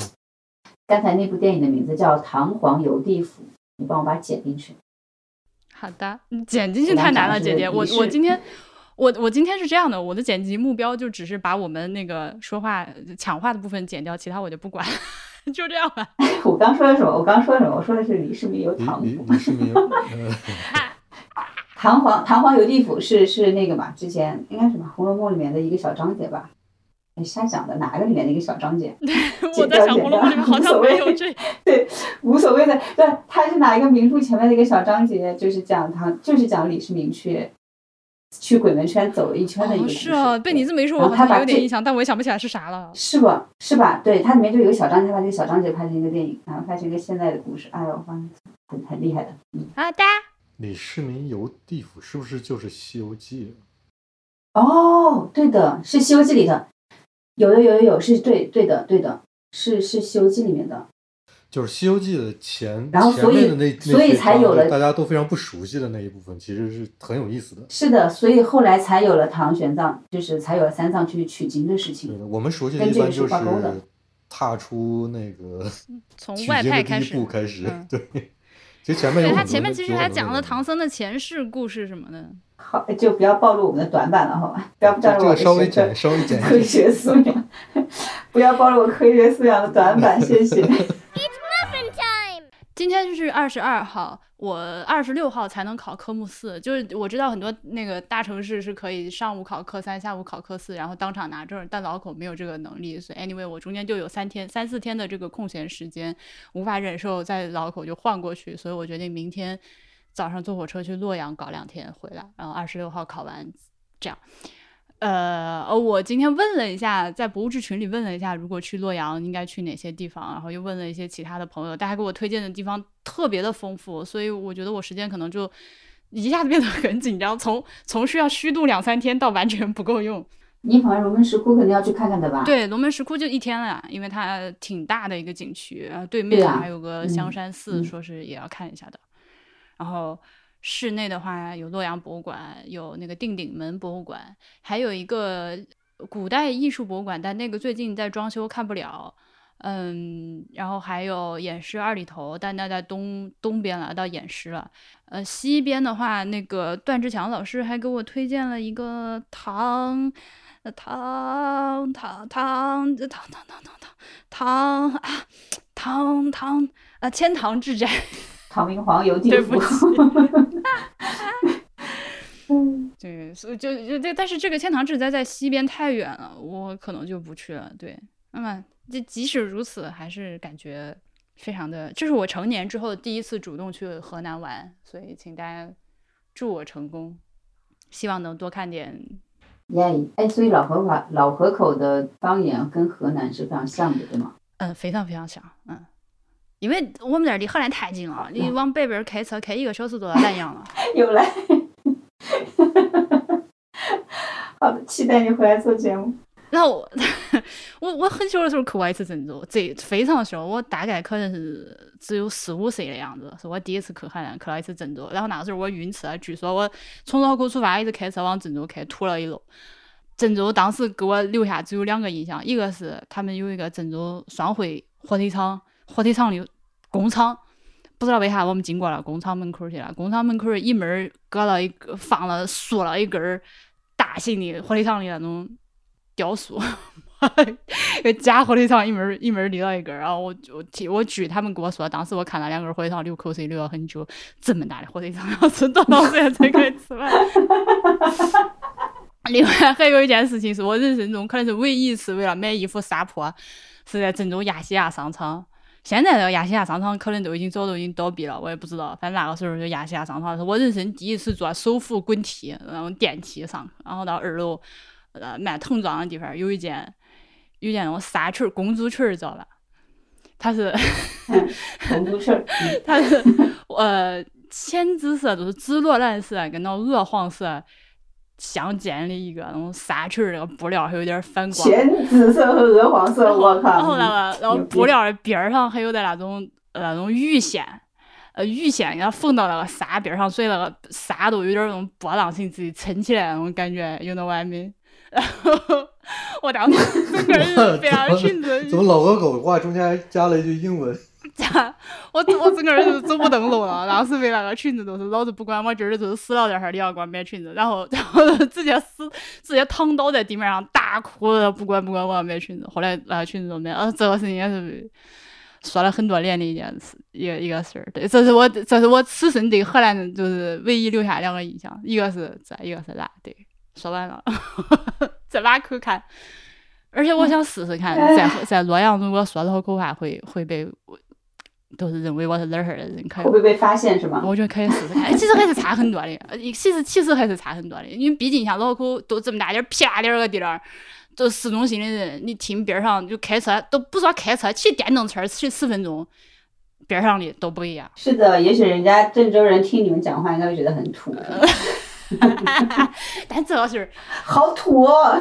你哪里人好土、哦？但是因为不是，他是这个样子的，就是我觉得这个是非常的搞笑。你知道老可能非常歧视河南人，虽然说我们在外头说话的时候，人家都会问，哎，你是不是河南人？但是 实际上越是生气，声越是你才是河南人。越是离得近，越是要歧视人家，我觉得好搞笑啊！都。我都日常生活中说？起有点土，都说人家跟荷兰人一样的，我觉得这河南人找你惹你找，你凭啥这个人说人家？但是嗯。呃擦起你的小油，嗯，，anyways，没没没儿的没儿的课，呃，这从老口到河南，呃，从襄阳应该 actually 我是应该先坐车到襄阳，然后从襄阳坐火车到洛阳，呃，这哎，可是襄阳的话不是靠近襄阳是湖南吗？襄阳不对 What are you 是靠近湖南 about？吗？荷兰襄阳。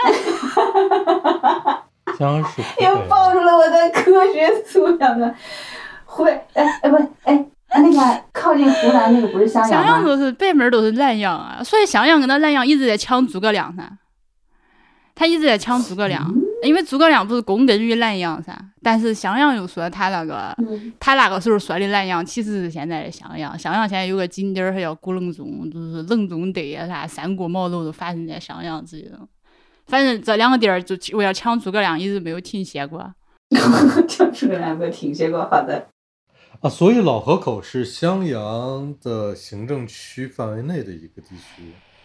对你说到这个事情，也是一个非常好玩的事情，就是我从来不觉得自己是个襄阳人，我是是非常痛苦。我每次出来之后，从上大学开始，人家问我你哪儿人，我说湖北人，但是这都不死心，你知道吧？他非要再问湖北哪儿哪儿，那我说妈了个逼，老子说了你又不知道，但是他非要问，那我这个说的老口人，然后得到了结结结果就是百分之九十九点九九对面没有听说过老口哪儿哪儿人，对吧？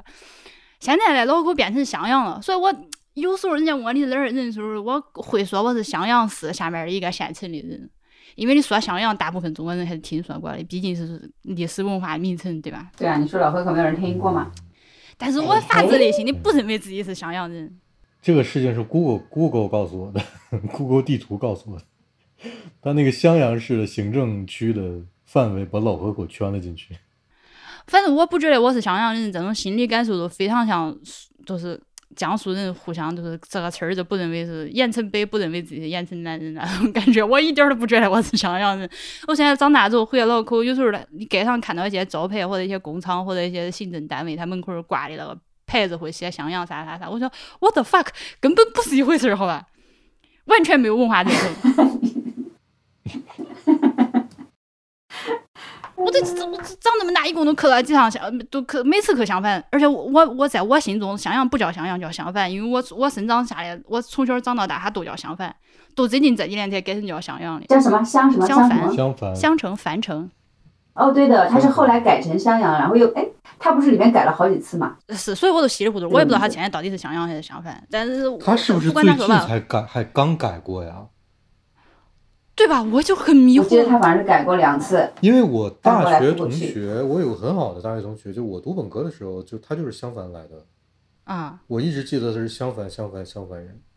然后变成襄阳然后好像又改回襄樊，是然后那个时候还没改？呃，上大我们上本科的时候肯定是还是叫襄樊的，所以我现在是其实是二是最零一零近最近年十二月改的。上个月才去了嗯一趟襄阳的那个古城，啥以前从来没去过。那都其实都是为了坐火车才会去襄樊，没得事儿不来去襄樊的。哦哦哦哦，还有还有还有，都是去那个呃龙门石窟，除了对面那个香山寺之外，还有白居易墓。哇哦，是不是非常的期待？白居易，对，白居易，嗯，他还有一个，你 是不是对白居易无感？然后洛阳还有那个叫关关关关羽的头埋到那儿了，好像是。I'm not really sure，、哦因为我现在只是去之前我没有好生做功课，我只是大概看了，或者反正关于的某个部分埋在那儿，那儿有一个、哦，对，可以去拜我的二哥。啊果然是一个历史古城呢。嗯哼，中原地区，以及你们你们听到我说从火车从坐坐坐火车从襄阳到洛阳，有没有就脑中开始放杜甫的诗？放什么？我怎么没听懂你说这句话？脑里想白日啥？放歌须纵酒，青春作伴好还乡。下一句是啥子？我怎么只想说怎么只把汴州，歌呢？这什么什么呀？这是只把不是歌，这是诗，这是诗。啊，这是诗吗？我怎么只能想到什么只把荆州做汴州，还是只把这个我知道啊，这个我知道。对吧？只把凉州当汴州这首是那个谁，杜甫非常著名那个《闻官军说河南河北》啊，呃，什么呃，带漫卷是不是？呃，操这个剑外忽传收蓟北，忽闻涕泪满衣裳。但见妻子愁何在，漫卷诗书喜欲狂。白日放歌须纵酒，青春作伴好还乡。夏日记不得秋了，便下襄阳向洛阳。